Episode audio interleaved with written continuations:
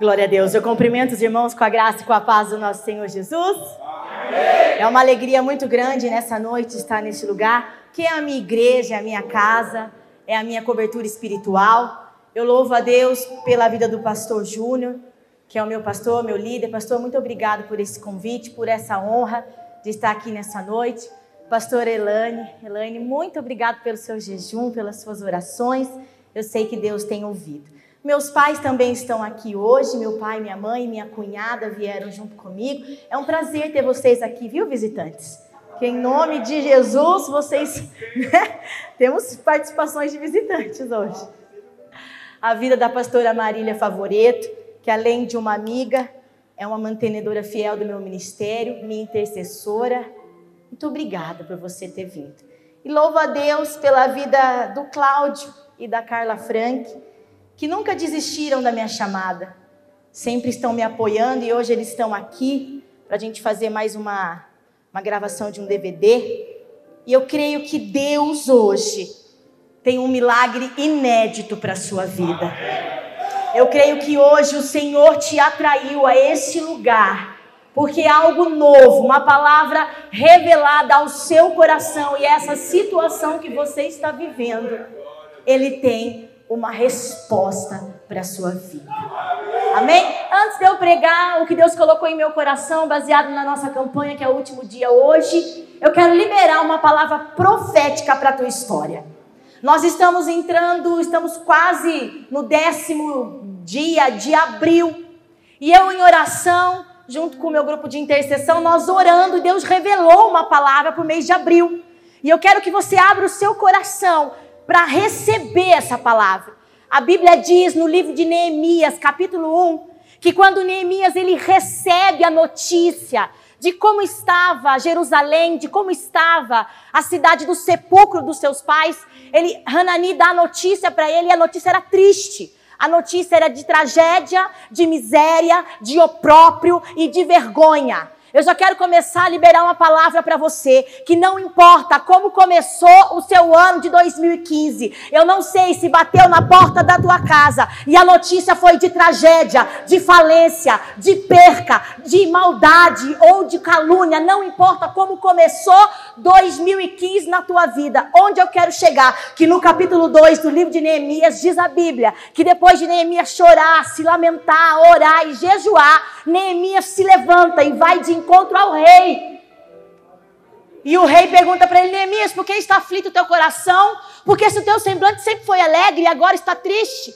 E Deus provoca uma oportunidade. Neemias abre o coração e pergunta: Como estaria alegre o meu coração sabendo que a cidade dos meus pais está em miséria, opróprio e vergonha?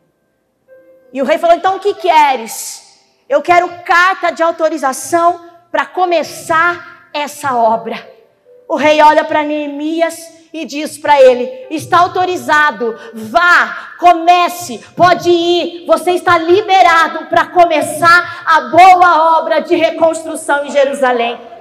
Não estou entendendo aonde você quer chegar em abril. Eu vou dizer para você que no capítulo 1 era o mês de Quisleu mês de dezembro e mês de novembro no calendário judaico. Quando começa o capítulo 2, Neemias começa escrevendo que o mês de Nissan era o mês da boa mão do Senhor. Eu quero profetizar que o mês de Nissan, que é o mês de abril no calendário português, que esse mês de abril é o mês da boa mão do Senhor, agindo em teu favor, te liberando, abrindo porta, dando direção, porque essa história não termina desse jeito. Chega o tempo de vergonha, acabou o tempo de opróprio, acabou o tempo de falência. A mão boa do Senhor está sobre a tua cabeça e você hoje vai sair daqui entendendo que no mês de abril, quem vai te levar ao lugar da tua bênção é a mão boa do Senhor. Cutuca quem está do teu lado, diga assim: pode começar. Porque a mão boa do Senhor está sobre você. E se a mão boa do Senhor está sobre a sua vida, você não precisa temer o que vai acontecer. Eu quero liberar essa palavra para essa igreja. Sobre a minha igreja, sobre a minha casa, sobre vocês. Que a mão boa do Senhor está sobre você. E o tempo de vergonha acaba O tempo de perca acaba, o tempo de miséria acaba, o tempo de opróprio acaba, porque tudo tem um começo, tem um meio e tem um fim. E hoje Deus liberou esse dia para colocar um fim nessa tragédia que chegou na sua casa. Você recebe? Uh, Deus está aqui. Então abra sua Bíblia no livro de Lucas, capítulo 7, a partir do versículo 11. Louvo a Deus pela vida do Rodrigão, pela vida da Daia, minha amiga. Não vi vocês no começo, mas eu amo vocês também. Amém? Todos acharam Lucas 7?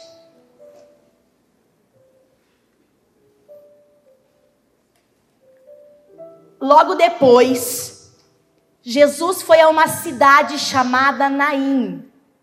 E com ele iam muitos dos seus discípulos e uma grande multidão.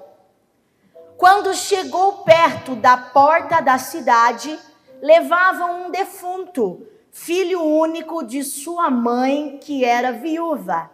E com ela ia uma outra grande multidão da cidade. Vendo-a, o Senhor sentiu grande compaixão por ela e disse-lhe: Não chores.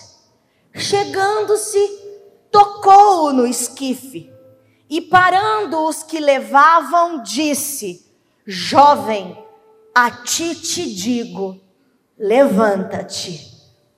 O defunto sentou e começou a falar, e Jesus o entregou à sua mãe. Feche sua Bíblia. Pegue na mão dessa pessoa que está do teu lado. Você vai liberar uma palavra para ele assim, ó. Hoje é noite de restituição. Deus vai devolver na sua mão o que a morte levou. Pode ficar mais bonito. Diga para ele: hoje é noite de restituição. Hoje é noite e o que saiu da sua mão vai voltar para a sua mão.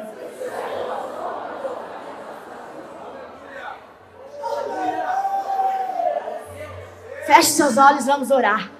Pai, na tua presença nós estamos te glorificando e te exaltando, porque tu és um Deus de poder, um Deus de graça, um Deus de autoridade, um Deus que cura, um Deus que levanta, um Deus que restaura, um Deus que junta teu povo para fazer maravilhas, para operar milagres, para responder, dirigir, direcionar. Então, Senhor, nessa noite que não seja diferente dos dias que nós já estamos vivendo, que seja uma noite de milagre, que o teu povo, Senhor, abra o coração, que o teu povo libere a mente para receber a boa, a perfeita e a agradável vontade do Senhor para com ele deles. Pai, repreenda qualquer tipo de retaliação, de qualquer tipo de ação maligna que está prendendo olhos e corações de receber essa palavra. Nós, na autoridade de Jesus Cristo, repreendemos toda força maligna e abençoamos a cabeça desse povo para que a mente deles produzam, Senhor, aquilo que precisam produzir. Que nesta noite, Senhor, no final dessa campanha, no último dia, algo sobrenatural aconteça. Não porque eu vou pregar, Pai, mas porque o Senhor preparou preparou esse dia para animar a tua igreja, renovar o teu povo, colocar eles de pé, porque a mão boa do Senhor está sobre essa igreja.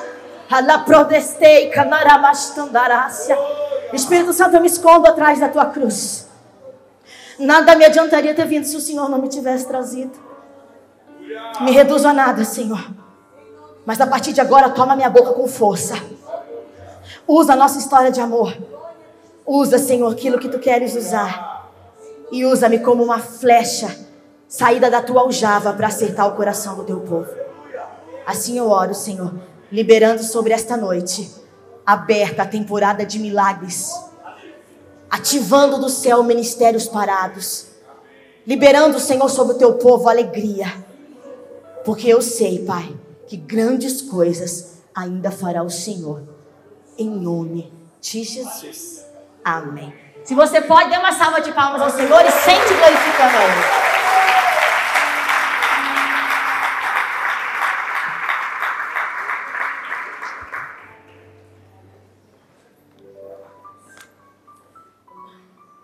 Essa palavra você já ouviu ela centenas de vezes. não é uma palavra nova, mas a nossa sorte é que a palavra de Deus ela se renova a cada dia. E hoje eu meditando há dias, essa palavra vem vindo germinando no meu coração. E ontem de madrugada o Senhor confirmou que era essa palavra que eu teria que pregar.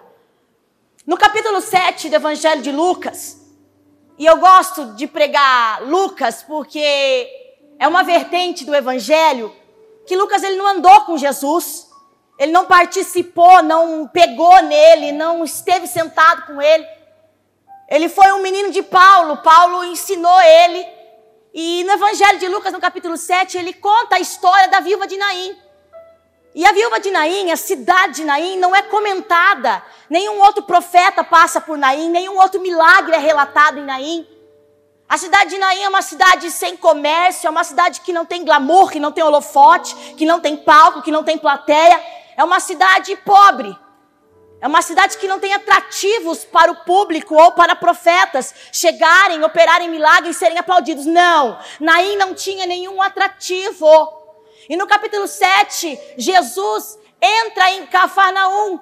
E dentro de Cafarnaum tinha uma, uma situação que precisava da ação de Deus. Lá tinha um servo, um centurião, um homem rico, um homem de posses. Era um, como posso dizer nos dias de hoje, um funcionário público bem sucedido. Opera e eles operam. Eles são sujeitos à autoridade. E se o Senhor daqui liberar uma palavra, algo pode acontecer. Jesus olha aquilo e fala: Meu Deus, nunca vi tanta fé em Israel. Antes deles chegarem na casa do centurião, o homem já estava curado. Eu quero começar a profetizar na introdução para você. Talvez você esteja esperando um profeta bater na porta da tua casa para fazer uma oração, ungir o teu fogão, ungir a tua cozinha. Eu vim dizer para você que Jesus não precisa ir lá, ele precisa vir aqui, você receber a tua palavra, a palavra revelada, ir lá e alcançar o que precisa ser feito. O milagre chega na casa do servo, sem mesmo Jesus precisar pisar na casa do servo. Isso se chama fé. Quem tem fé aqui para receber sem precisar Jesus bater lá na tua porta? É a fé que não se vê, é a fé que se recebe, é através de uma palavra. Pois muito bem, Jesus está em Cafarnaum, uma cidade que tem porto, uma cidade conhecida, uma cidade confortável, oferecia regalias, comida, alimentação, hospedagem. Mas Jesus não é homem, né, gente? Jesus não é profeta que nem uns por aí que vão aonde quer, onde aparece, onde tem para fazer, onde dá para ser visto. Não, Jesus é Jesus, o Verbo, aquele que pode fazer todas as coisas. Ele fala: Meu Deus do céu, acabou aqui. Acabou minha história em Cafarnaum. Eu já fiz o que tinha que fazer. Discípulos, chegou a hora de nós sairmos daqui, instruído pelo Espírito Santo, comovido no teu espírito com uma direção nova de Deus. Jesus levanta o acampamento de Cafarnaum. Deixa eu profetizar aqui nessa introduçãozinha para você. Não importa que a sua situação esteja como Naim. Ninguém quer ir, ninguém quer saber, ninguém mandou uma cesta básica para você, ninguém mandou um WhatsApp, Ninguém mandou um pedido. E aí, meu filho, como é que você tá? Mas eu vou te dizer uma coisa: Jesus está largando o conforto de Cafarnaum, abrindo mão do aplauso, abrindo a mão da plateia, porque Ele tem algo contigo na sua Naim. Não importa o quanto você esteja esquecido em Naim, o quanto teu coração esteja enfraquecido na cidade de Naim, que ninguém quer saber. Mas tem um que se importa com você, tem um que te quer do jeito que você está, tem um que te vê exatamente como você está doente, enfermo, insatisfeito, quase morto, falido. Deixa eu te contar uma boa notícia. Pode teu pai e tua mãe se esquecer de você, mas tem um que não se esquece de você. E aonde você está, nesse banco que você está, é onde ele colocou os olhos, dizendo: "Tô chegando na tua aí". E eu creio que no meio da, no meio da multidão, Alguém deve ter se perguntado: o que, que Jesus vai fazer em Naim? Porque Jesus já tinha alcançado um ápice um, do ministério, onde a multidão sabia que ele operava milagre, sabia que ele curava, sabia que ele fazia coisas diferentes, Sabia que não ia é, ter a ausência de problemas. Porque, deixa eu te falar uma coisa, você que não sabe, você vai ficar sabendo agora. O fato de nós andarmos com Jesus não significa que você não vai ter problema, que você não vai ter aflição, que você não vai passar por necessidade, que tem dia que você vai procurar o que comer e não vai ter, tem dia que você vai procurar 100 reais para pagar uma conta, você não vai ter. A presença de Jesus nos dá a garantia de que com Ele eu posso passar por aflição, eu posso passar por injúria, eu posso passar pela necessidade, porque em todas as coisas Ele faz você mais que vencedor. Então, se você faz parte da multidão que anda com Jesus, fica tranquilo, porque a presença dele é a garantia que algo vai acontecer. E Jesus alcança esse ápice ministerial. Todo mundo quer andar com Jesus. Todo mundo quer participar do que ele está fazendo, ver o que ele está fazendo. Quer servir Jesus, quer estar tá pertinho, quer dar um cheiro, quer pegar na mão dele. E Jesus fala: então é o seguinte, nós vamos ter que largar Cafarnaum. E quando você fala para pessoas que vai ter que deixar Cafarnaum para trás, eles também abandonam Jesus. Que afinal, o que, que vai ter Naim? Mas eu vou te dizer: se Jesus falar larga Cafarnaum e corre para Naim, não pense duas vezes. Entre, entra nessa, porque a garantia é que Ele está contigo.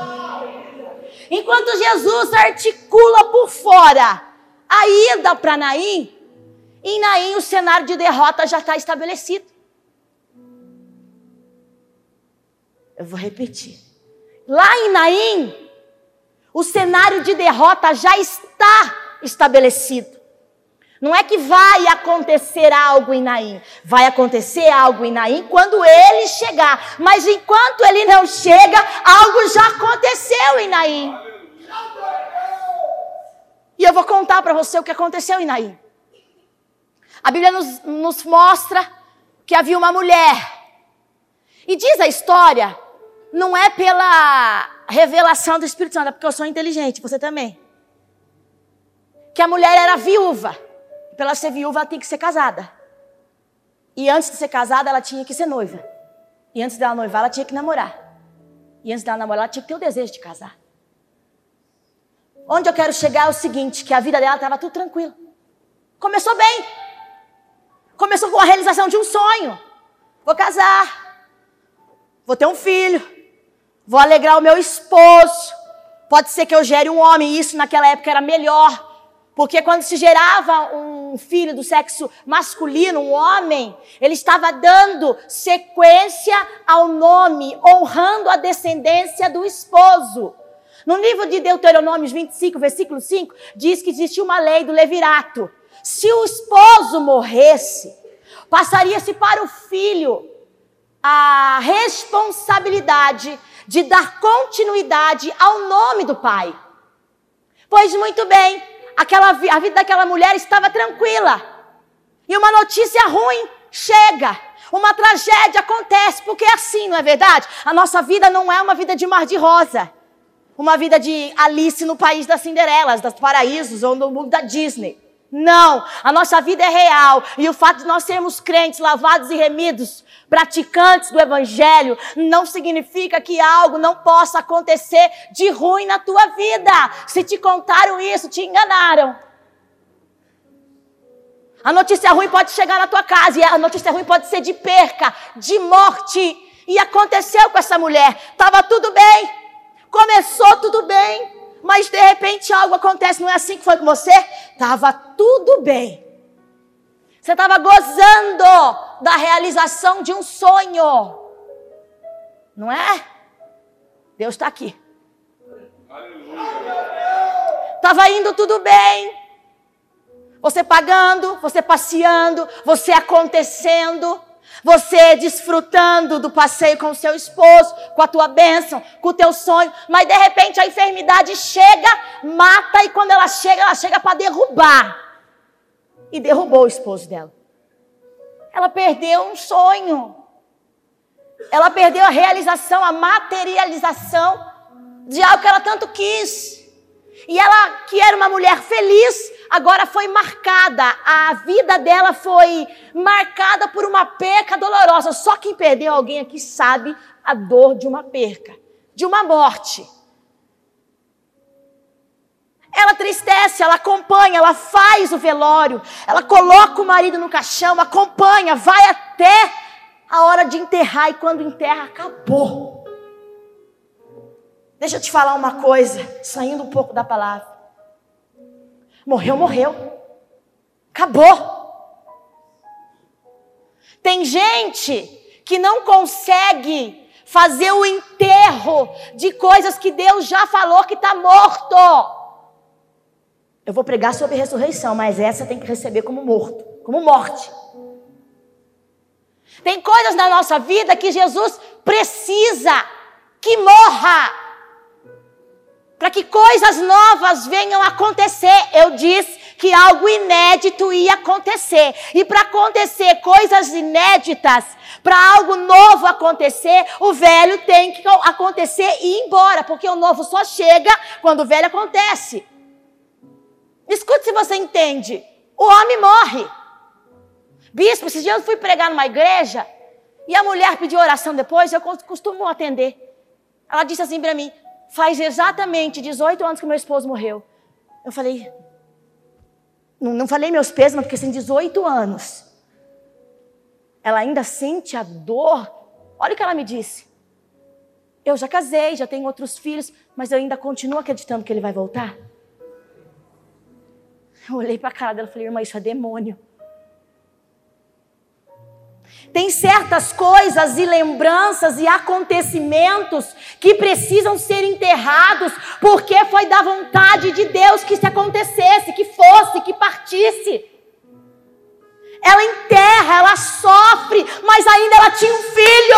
Rabadacomasteramanácia. Tem gente que enterra e tira o olho daquilo que ainda tem. Deixa eu liberar uma palavra profética ao teu coração. Tira o olho do que tu perdeu e bota o olho no que ainda tu tens.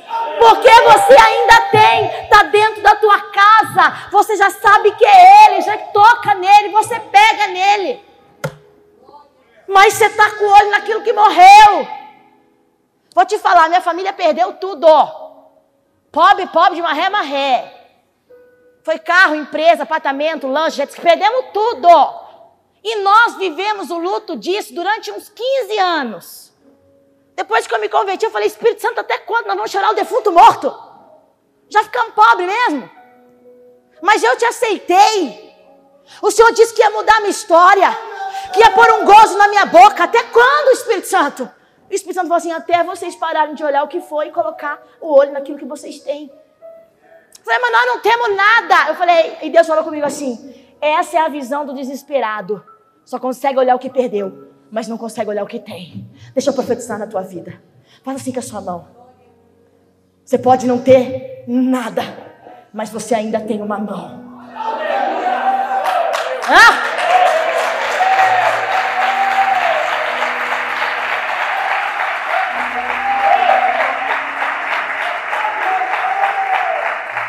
Você pode ter perdido casa, carro, cavalo, geladeira, tudo. Mas tu está vivo e ainda tem uma mão. Tudo que ela perdeu, ela transfere, ela coloca toda a expectativa dela naquilo que ela ainda tem. Ela pega os sonhos e coloca no filho. Porque afinal, quem deu o filho foi Deus.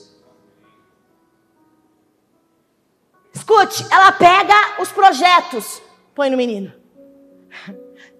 Ela pega a felicidade, põe no menino. Ela pega o sorriso que nunca mais vai dar para o marido, põe no menino.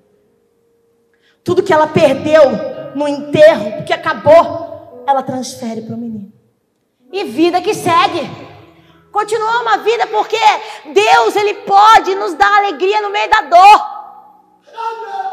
Deus pode trazer contentamento no meio da perca. Deus pode encher o teu coração de esperança no meio do vale. Deus pode fazer coisas novas no meio da sua falta de coisas. Escute, e uma nova alegria brota, porque afinal o menino tinha que crescer, tinha que fazer aniversário, tinha que ter festinha. E aquilo vai animando ela novamente. Deixa eu falar uma coisa para você. Deus está colocando uma nova expectativa sobre a tua vida nesta noite. Porque a Bíblia diz que ainda há esperança para você. Jó 14, 7. Ainda há esperança, mesmo que a árvore tenha sido cortada fora, ao cheiro das águas brotará a esperança. Eu quero liberar para você que no meio da tua tragédia, no meio da tua dor, no meio da tua perca, Ele, que é o manancial, pode fazer brotar em você alegria. Passa-se os dias. E a Bíblia diz, eu gosto de Salmo 127, versículo 4, quando o salmista fala da importância de um filho. Filho, a Bíblia diz que são herança. Tem uma que já entendeu. Filhos são como herança. E a Bíblia diz mais: são como flechas na mão do Todo-Poderoso. Ela perdeu o marido, mas ainda tinha herança. Ela perdeu o esposo, mas ainda tinha flecha. Deixa eu falar para você: você ainda tem, mas você ainda não viu. E você veio aqui para Deus te dizer: abra os teus olhos para aquilo que ainda está dentro da tua casa. Escute que eu vou falar uma coisa para você. Quando Deus quer fazer um milagre de multiplicação, Ele nunca vai usar algo que você não tenha. Como assim, Gabi? Vou explicar. Na multiplicação dos peixes e dos pães, o que, que tinha? Cinco peixes, cinco pães e dois peixinhos. É isso? Bate? Mas tinha pouco. Mas tinha. Vou repetir. Tinha pouco, mas ainda tinha. Eliseu chega na casa da viúva, os filhos quase indo embora de, de, de, de escravos para pagar a dívida do marido que morreu. Eliseu pergunta: Mas o que tem? Aí tem um pouquinho de azeite. Fala pro seu irmão que está do teu lado. Tem um pouquinho ainda? Não precisa muito. É só um pouquinho. O mal do ser humano é precisar achar que precisa de um montão. Não, não, com Jesus é assim, ó, só precisa de um pouquinho. E é desse pouquinho, dessa sua pouca fé, dessa sua pouca esperança, desse restinho que sobra de espiritualidade em você, é que Deus vai pegar esse pouquinho, porque o milagre não está no muito, está na mão, e a mão onde Ele põe a mão, onde Ele libera a palavra, é que acontece o milagre. Pega esse pouquinho, escute, pega esse pouquinho, que Deus vai fazer um montão. É do pouquinho que Deus faz um montão. Não seja como Asaf no Salmo 73, com inveja do ímpio, porque o ímpio tem. Deixa o ímpio ter. E Asaf relata no Salmo 73 que o coração dele se ira, que o coração dele se perturba. Ele questiona a Deus o porquê, porque tem, o outro não tem. Mas a história muda quando Asaf entra na presença, entra no santuário. E quando ele entra no santuário, o sentimento de não ter é tomado pela presença. Uh! Sabe o que está faltando para quem não tem aqui? É entrar na presença. Porque quando nós entramos na presença, aquilo que não temos fica pequeno, porque a presença dele é que importa. Tem tanta gente preocupada com o que não tem, que esquece da presença. Deixa eu te, deixa eu te lembrar que você pode não ter nada, Mas você tem a presença. Você pode ter perdido tudo, mas você tem a presença. E é a presença que vai pegar você nessa noite. Porque tem gente aqui que precisa sentir a presença. Porque é a presença que dá vitória, é a presença que anima, é a presença que ressuscita, é a presença que você não sente faz tempo. E eu vim para declarar que essa noite tem presença de Jesus na minha e na sua vida. E a viúva recomeça.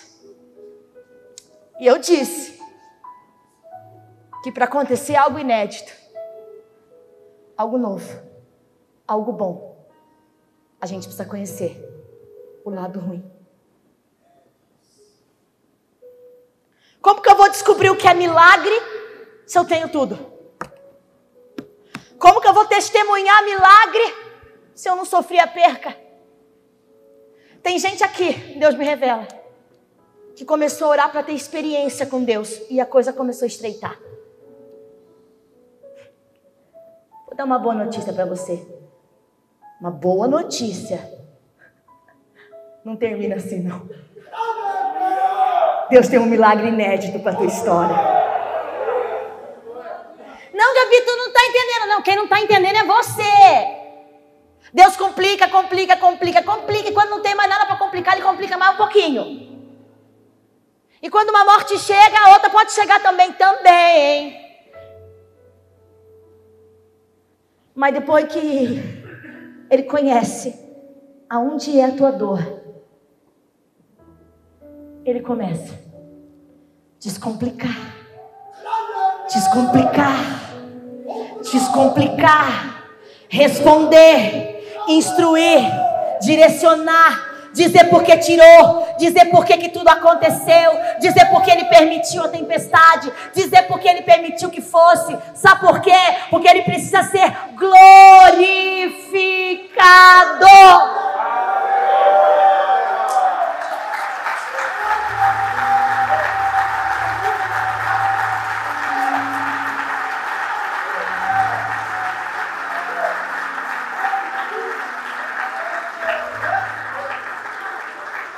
Eclesiastes 11, versículo 7. Assim como tu não sabe como é formado no ventre da mãe os ossos da criança, assim você não sabe qual é a boa vontade de Deus que faz todas as coisas. Você não sabe como é chegado um neném na tua barriga. Você sabe? A gente sabe o método. Mas como? Até hoje a ciência fica enlouquecida de saber. Agora eu quero te perguntar, por que, que você está querendo saber como Deus vai fazer? O problema é que você pergunta como. O problema é que você pergunta de que jeito. Para que, que você vai perguntar o que você não precisa saber? Você não precisa saber como. Você precisa saber que vai acontecer. Eu nem vou testemunhar nada aqui para não perdermos tempo. O que importa é que Deus está fazendo. A viúva complica um pouco mais a história dela. Sabe quando aquela notícia que vem do médico perturba o seu coração? Sabe quando o advogado liga e fala: não tem mais jeito? Sabe aquela triste situação do agiota ou do oficial de justiça bater na sua casa? Espero que aqui ninguém sofra por isso. É terrível. Chega na sua casa e pronto, acabou. Leva aquilo que é seu. E mais uma vez, a morte, como não é educada, bate, entra, ceifa, leva atormenta, entristece, cabisbaixa. Chegou. Mas lembre que todo mundo via um filho. O menino morre. Lembrando que nós estamos em Naí, uma cidade pobre. O menino morre. Coloca o menino sob um esquife. Enfaixa o menino. Naquela época, os pés eram enfaixados até a cintura, outro pano cobria a parte posterior e um lenço era colocado sobre a face. Na tradição judaica, lá em Ezequiel capítulo 17, relata sobre o choro das pranteadoras. Que na tradição judaica eles acreditavam que quanto maior fosse o choro das pranteadoras e o toque das flautas, a alma voltaria a viver. Então eles eram pagos. Estou entrando na história agora, viu, pastor? Começa a pregar agora. Eles eram pagos. Hã? Narabacandalácia. Eles eram pagos para chorar a morte. Chora. Eu quero dizer que nem sempre quem chora do teu lado está chorando a tua dor. Eles fingem tão bem, bispo. Eles fingem com uma legalidade tão grande que você até acredita. Se a Globo pega, vira artista. Mas eu vou te dizer: já pagaram os pranteadores para chorar a tua morte. Deixa que pague. Eu disse que Jesus estava preparando o cenário da tua vitória. Colocaram um ponto final, não foi? Até aqui você vai, a partir daqui acabou. Já era, não tem mais jeito. Já está no esquife. Já está mortinho, já enfaixaram os pés. Começa a chorar dele então. Gosto disso. Que Jesus é Jesus de reviravolta. Quem pegou, pegou. Jesus é Jesus de reviravolta. E começa o cortejo. O morto sai da casa da viúva, sai da casa da mãe dela. E a multidão se compadece dela. A multidão que quer ver o enterro. A multidão que quer participar do último aplauso. A multidão que quer ver o fim. A multidão quer ver se você aguenta mais uma perca. A multidão quer participar do teu último tchau, do teu último adeus, da tua última mensagem, do teu último louvor, da tua última alimentação. Eles querem ver mesmo se é a última. Deixa eu te falar, deixa que veja, deixa que participe. Aquele que vai mudar o cenário está chegando. Suporte o tempo da cesta básica, porque ele passa. Suporte o tempo das Catarinas, porque elas também passam. Suporte o tempo de ter um sapato, porque passa. E você está reclamando porque perdeu o, o, o, o, plano de saúde? Mas tu está vivo. Perdeu uma máquina, mas tu está vivo. Perdeu uma oportunidade, mas tu está vivo. Perdeu um milhão, tu tá vivo. Ei, tu perdeu alguma coisa, mas ainda tá vivo aqui me ouvindo? Coloca um guri no esquife, que era um caixote de madeira.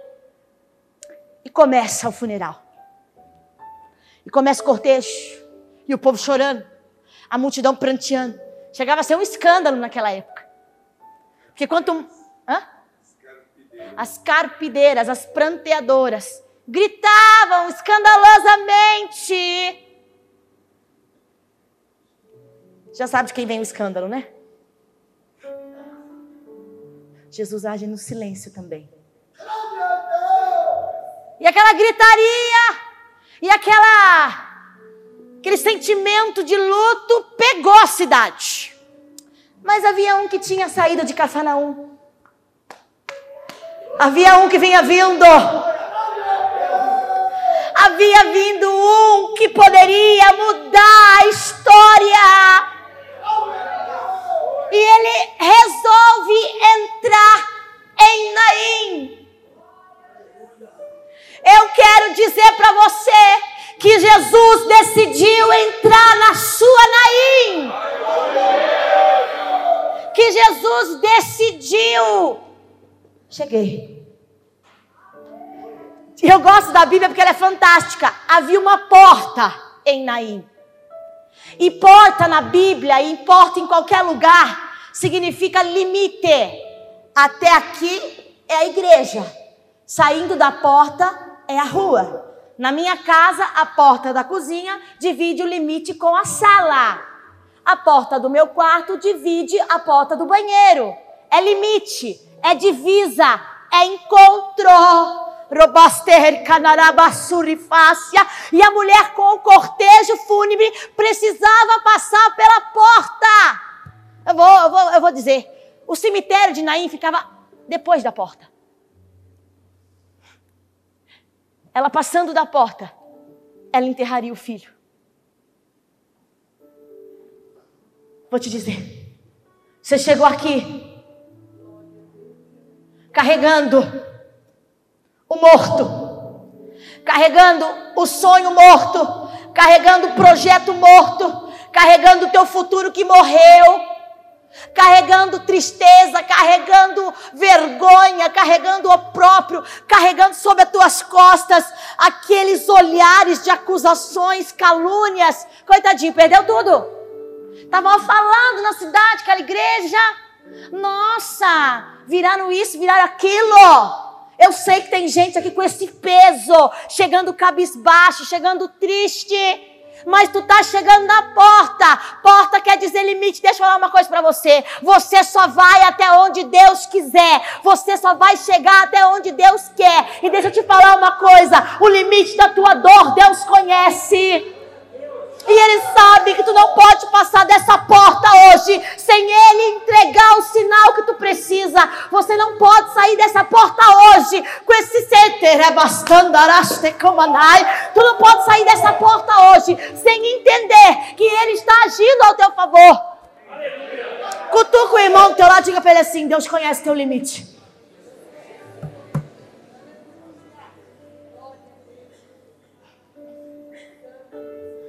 Diga para ele de novo: Deus conhece o seu limite.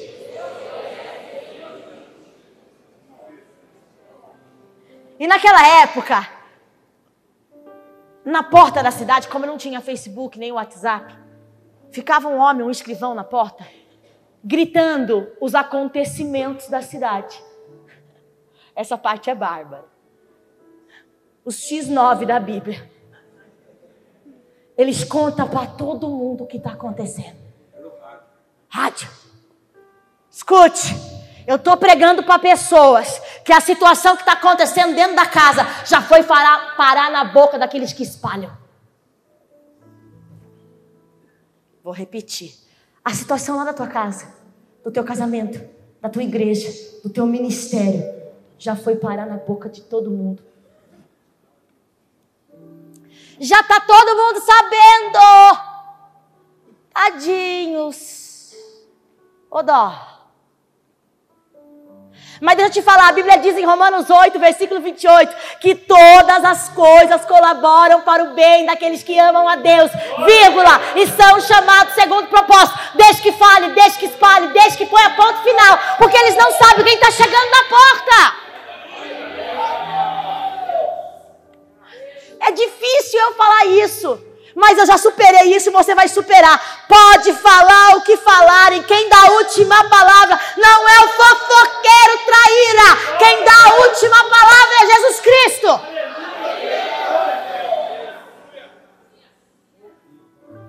Multidão vindo, saindo, mas Jesus entrando, chegando para mudar a história.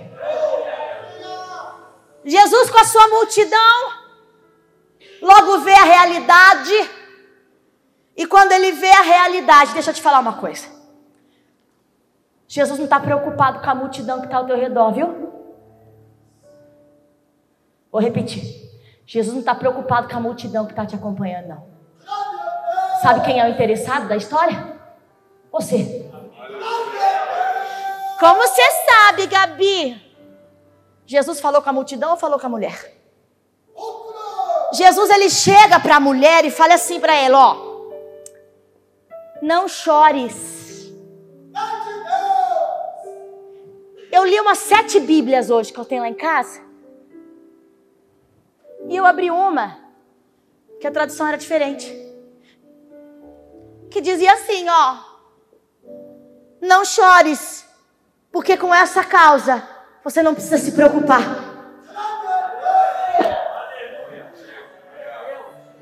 Cutuca o irmão do teu lado, diga assim: com essa causa, você não precisa se preocupar. Essa situação que te fez chorar, você não precisa se preocupar. Essa notícia do médico, você não precisa se preocupar. Com a falência que bateu na tua casa, você não precisa se preocupar. Ele chegou! Uh! Uh! Uh! Vem, Jesus, vem com a tua glória. Arabadakamanás, Serebedekomanai. E a situação não muda quando a Gabi chega. A situação não muda quando o bispo chega. A situação muda quando Jesus chega na história. E ele vai direto e diz: Não chores. Porque, escute, vou te dizer. Isso foi um tranquilizante, um dramin do céu. Um rivotril na veia. Sabe por quê? O povo de Deus está tão ansioso Escute, hoje Deus está usando profeta, usando homens de Deus na terra que eu fico abismada, vontade de nem pregar mais. Porque os homens revelam nome, CPF, SIC, RG, o dia que você nasceu. E o povo ainda não acredita, bispo. Você recebe a profecia, só que você não sai crendo. Sabe por quê? O seu estado de neurose, o teu estado de desespero é tão grande que você escuta, mas não deixa penetrar. Você ouve, mas não deixa Deus agir na palavra, porque tu está desesperado. E a mulher estava tão desesperada que Jesus chega primeiro nela e fala: Ei, ei, chora não. Porque quem já foi em velório sabe que quando a gente chega num velório, o negócio é fazer todo mundo chorar, porque já morreu mesmo. Chora aqui, ó. Costa sua cabecinha no meu ombro e chora. É abraça. Mas com Jesus o negócio fica diferente. Sabe por quê? Quando ele chega, ele para o choro, ele para a notícia. Quando ele fala não chores, ele está te dizendo acabou o tempo de dor. Eu sei que tu perdeu, eu sei que tu chorou, eu sei que é a segunda vez que você faz esse percurso, eu vou profetizar. Tem gente que está passando por isso pela segunda vez. É a segunda vez que você está passando por essa situação, mas Jesus está falando para você: dessa porta tu não passa com essa sensação. Escute, ela, ele acalma a mulher. Vou explicar. Para que você, para que ela visse com clareza o manifestar da glória primeiro passo que Jesus vai fazer hoje na sua vida é acalmar o teu coração, porque Ele está no controle da tua história. Diga pro bonito que está de teu lado, acalma o teu coração. Ele chegou.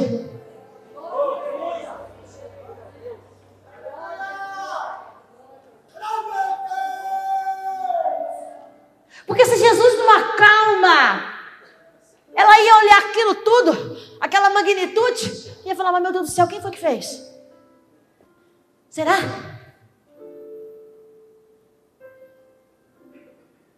Deus sabe o que está fazendo. Jesus sabe os processos que ele precisa fazer para que tu entenda que é ele. Aceita o processo que Deus vai finalizar. Quando ele acalma a mãe em primeiro lugar, porque ele conhecia o limite, depois que ele acalmou a parte participante da história, a parte sofrida, ele vai realizar um milagre. Vou explicar. Depois que você acalmar o teu coração, não sei se isso vai durar dois minutos ou até nove e meia hora que nós terminarmos o culto, ou vai daqui dez anos para você entender que Ele está no controle da tua vida. Quando você descansar, Deus vai agir. A Bíblia diz: entrega o teu caminho ao Senhor, confia nele e os demais ele fará. Você tem confiado?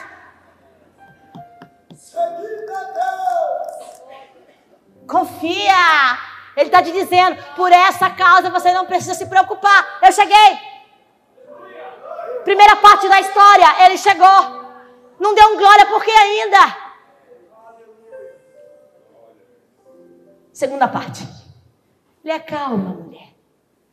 E vai de encontro ao problema. E quando ele vai de encontro ao problema, como você chama mesmo, meu? Quando Daniel, Jesus chega, ele, a primeira coisa que ele faz com o problema é parar com aquilo que está andando negativamente. Eu não sei se você está entendendo. Quando Jesus chega no esquife, no caixote de madeira, a Bíblia diz lá em Levíticos, terceiro livro da Bíblia, 655 leis, 25 capítulos, que era proibido tocar no morto. Sete dias impuro, sacrifício, para voltar a ser puro. Mas quem foi que disse que Jesus não quebra decreto para operar milagre. Eu vou profetizar que eu estou aqui sentindo Deus.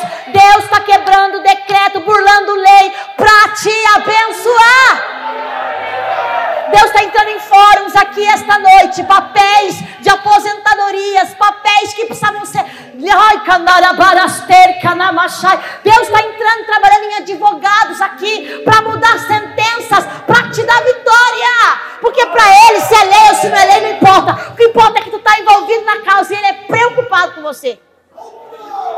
Irmão, Jesus chega na história e o cenário era de derrota, de tragédia e perca. Ele chega, a primeira coisa que ele faz, ele para. Ele para. Pastor Juninho, ele para. Sabe o que eu vou dizer para você? Aquele que começou a levar você para o buraco, aquilo que começou a levar aquilo que era seu para enterrar, vai ter que parar. Sabe esse falatório que só pode vir do diabo? Vai ter que parar. Sabe essas mentiras que estão inventando? Vai ter que parar. Sabe por quê? Jesus pôs a mão na história. Sabe essa ação maligna contra a tua empresa? Essa dor desnecessária que você está no teu joelho esquerdo? Jesus está aqui, está te tocando, porque Ele pôs a mão. Sabe essa empresa que você tem que está só o pó? Vou te falar, Jesus botou a mão. Sabe nesse casamento que é só sorriso e selfie lá dentro, tá só uma lástima. Vou te falar que Jesus não mascara, não. Jesus vem com a realidade. E ele preparou um culto de sexta-feira aqui para você vir. E Deus restaurar o que está dentro da tua casa. Eu quero profetizar nesse, nesse versículo. Que no versículo 13, Jesus ele viu a mãe. Agora explique para mim uma coisa. Ele viu mas ele viu o quê? Ele viu a necessidade de operar milagre. Ele não viu ela orando, ela não viu ela de joelho, ele simplesmente viu o coração da mãe. Porque a Bíblia diz em Salmo 139 que ele conhece o nosso coração e sonda a nossa mente e sabe o que acontece dentro de nós. Ele vendo a situação, ele teve que agir. Sabe por quê? Jesus não vê como o homem vê. Sabe por quê? O homem vê você passando fome, não é capaz de ir lá e dar uma coisa para você comer. Porque ele fala, Deus vai te ajudar. Mas a Bíblia diz, se a sua mão pode fazer e tu não faz, tu está pecando. Jesus não olha para pensar se vai fazer ou não. Você pede uma ajuda para alguém, esse alguém demora 77 dias para responder se vai te ajudar ou não. Jesus não. Ele viu, viu diferente do que estão vendo de você. Ele viu para te ajudar. Ele viu para mudar a história. Cutuca o irmão, diga, ele viu.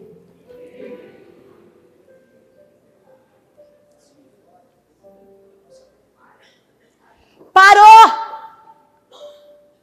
Quando ele para o cortejo, quando ele para o problema, ele chega o morto e fala: Jovem, a ti te digo, levanta. Eu gosto de Jesus porque ele não chama o homem de defunto. Eu gosto de Jesus porque ele não fala, ei, Psyu, você aí, ó. Jesus chama pelo nome. E eu gosto da palavra jovem porque se fosse homem, chamaria de homem. Se fosse idoso, chamaria de idoso. Mas ele chama de jovem, porque ele estava no, na flor, no desabrochar, no desenvolver. Sabe o que Deus está te dizendo? Que Ele está achando que está muito jovem para você enterrar, está muito jovem para você desistir, que está muito jovem para você parar. Ele está chegando hoje no esquife daquilo que é jovem, dizendo: pode levantar, porque ainda tem testemunho para contar, história para viver, aplausos para aplaudir, pregações para você pregar, louvor para você louvar. Está jovem para morrer. Jovem. Levanta. Seja Jesus agora, diga por si, jovem que está ao teu lado. Levanta.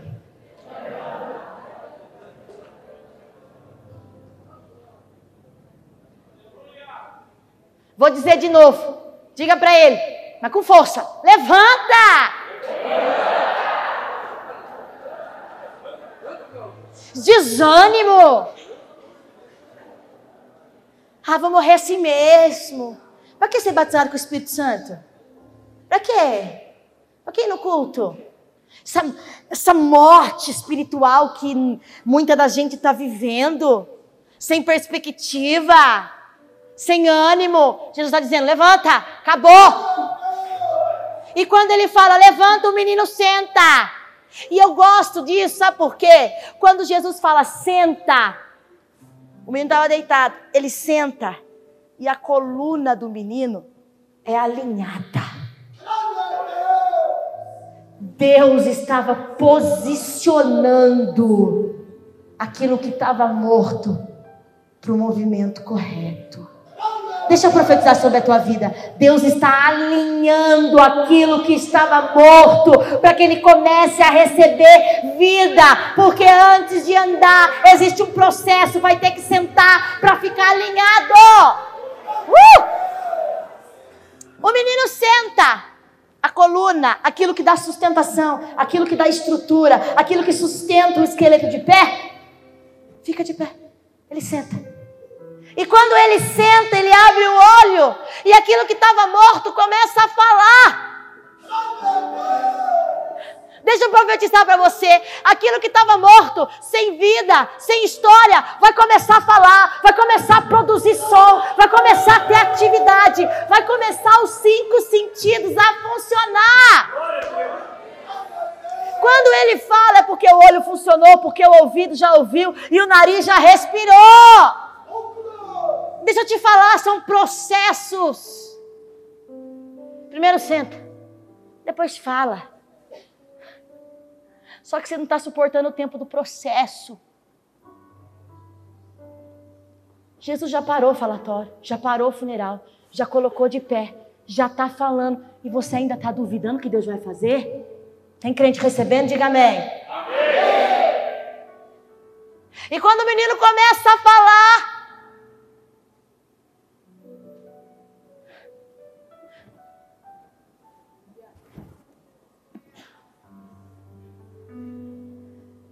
Deixa eu dizer uma coisa para você. Aquilo que você há tanto tempo não escuta, você vai começar a ouvir de novo. Sabe por quê? Essa noite, enquanto eu estudava, Deus falou que essa noite seria a noite da restituição. Ah, mas você está pregando só para mulher. Não, irmão aquilo que você não ouve há muito tempo, que é a voz, você vai voltar a ouvir, porque o menino vai voltar a falar. Seu sonho vai voltar a falar, a tua empresa vai voltar a falar, o teu casamento vai voltar a produzir som, o teu ministério, esse ministério frouxinho, que a gente vem vindo sem receber milagre, Deus está dizendo: vai ter sol, vai ter palavra, vai ter expansão, vai ter som da glória de Deus, porque Jesus chegou. Jesus chega para completar, porque ele diz que aquele que começou a boa obra é fiel para terminar, ele vai até o final. Deixa eu te falar uma coisa, a Bíblia diz em Eclesiastes 7, versículo 8, que melhor é o final das coisas que o começo delas. Deixa eu dizer para você, não importa como você começou esse culto, não importa como começou 2015, o que importa é que vai terminar melhor do que começou. O menino começa a falar e o povo começa a se maravilhar. O menino começa a falar. Eu precisava de uma criança aqui mas não vai usar. Quem é Leandro? Ah, o Leandro. Escuta, não perde o foco, vem comigo aqui na mensagem, ó. Venha, Leandro, em nome de Jesus, me ajudar aqui. Corre. Não é para rir, não, nós estamos numa atmosfera profética, vem comigo. Vem comigo porque é de Deus para tua vida. Aquele que começou a boa obra Entenda bem que é para você. Ele vai completar. Me estranharia se Jesus parasse quando ele começasse a falar. Aleluia, Senhor. Elisângela, com licença, tá? Vou usar o seu esposo. Jesus, ele ressuscita o menino. Ele ressuscita o jovem. Ele ressuscita. Cadê Elisângela? Elisângela, corre. Venha. Olha o que vai acontecer essa noite. Elebrou devarsti kamanassi rabachei. Vamos cantar restitui depois, tá? Escute o que vai acontecer quando Jesus vê a tua história. Quando Jesus vê o teu clamor. Quando Jesus contempla a tua dor. Até agora você não viveu, não viveu o completar, o finalizar da tua história, porque Jesus ainda não terminou de fazer. Então não julgue o final da história, porque ele ainda não terminou de fazer. Elisângela é a mãe. Eu sou Jesus. Primeiro eu falo com a mãe, faço uma promessa para ela. Fica tranquilo, porque com isso tu não precisa se preocupar. E quando Deus faz uma promessa, quando Ele libera uma palavra, diz a Bíblia, Números 23, 19, que Ele não é homem para que minta, e nem filho do homem para que se arrependa. Tendo Ele falado, Ele vai confirmar. Ele faz uma palavra para ela. Vira as costas e vai agir. Não é porque Jesus virou as costas, não é porque Jesus virou as costas para agir que ele esqueceu do que ele falou. Ele vai de encontro. Jovem, a ti te digo, levanta. Aleluia. E o jovem levanta. Só que ele pega o menino pela mão. Libricamacei da forcação. Escute, agora me fala uma coisa. Aquilo que Jesus põe a mão fica do mesmo jeito? Nós temos duas situações aqui: uma palavra liberada e a mão de Deus agindo. Escute o que Jesus está fazendo. O menino fica de pé e começa a falar. Mas por ser menino, Jesus precisa direcionar a bacanara. Sabe o que Jesus está fazendo nessa noite? Pegando aquilo que estava morto, pegando aquilo que estava desenganado, pegando o ponto final, beco sem saída, pegando na mão daquilo que te faz sofrer, naquilo que nos últimos seis meses tem te atormentado em oração. Jesus chegou, pôs de pé, ele falou, mas sabe o que vai acontecer nessa noite? Jesus está restituindo, mas não está entregando na casa do vizinho, entregando não, está entregando na mão da mãe. Estou.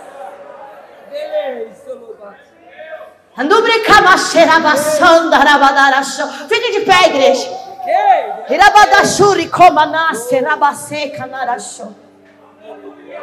Alibrada show darabasso. para não se perder no meio do caminho, Jesus está colocando na sua mão de novo. Não vai ser na mão do vizinho, não vai ser na mão da igreja do lado, não vai ser na mão do adversário, porque aquilo que ele restitui, ele te restitui e põe na tua mão. Eu tenho dois minutos. Sabe por que ele devolveu para a mãe? Porque a mãe e o menino tinham histórias para viver. O menino estava jovem para morrer. E a mãe, muito nova, para ter um ponto final na história dela. Se você chegou aqui nessa noite, desse jeito, desesperado, aflito, e eu vou dizer com propriedade do Espírito Santo: você perdeu, vem vivendo uma vida de percas. Hoje, o Todo-Poderoso vai restituir. Saia do seu lugar e venha altar.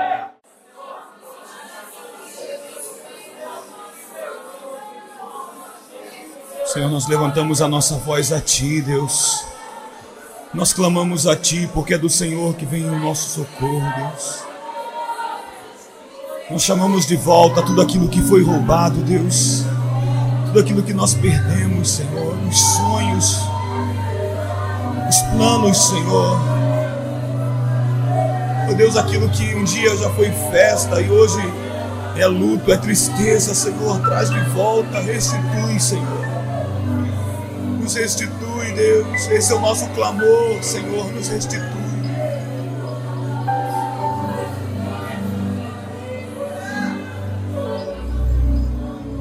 planos que foram embora, o sonho que se perdeu, o que era festa e agora é luto do que já morreu. Não podes pensar que este é o teu fim, não é o que Deus planejou. Levante-se do chão, erga um clamor, restitui. Eu quero de volta o que é meu. Sara-me e põe teu azeite em minha dor. Restitui e leva-me às águas tranquilas. Lava-me e refrigera minha alma. Restitui.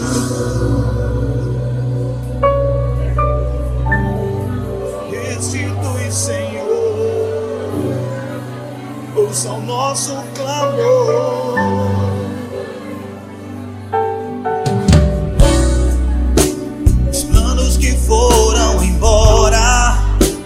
O sonho que se perdeu, o que era festa e agora é luto do que já morreu. Não podes pensar que este é o teu fim não é o que Deus planejou. Levante-se do chão, erga um clamor, restitui.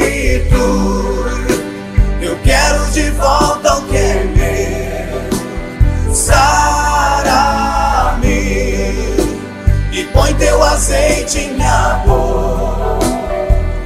Restitui e leva-me águas tranquilas lava-me e refrigera minha alma. Então esse é o momento que você vai clamar ao Senhor. O Senhor está com os ouvidos atentos à tua voz, meu irmão. Não cesse de falar, não cesse de pedir. Clame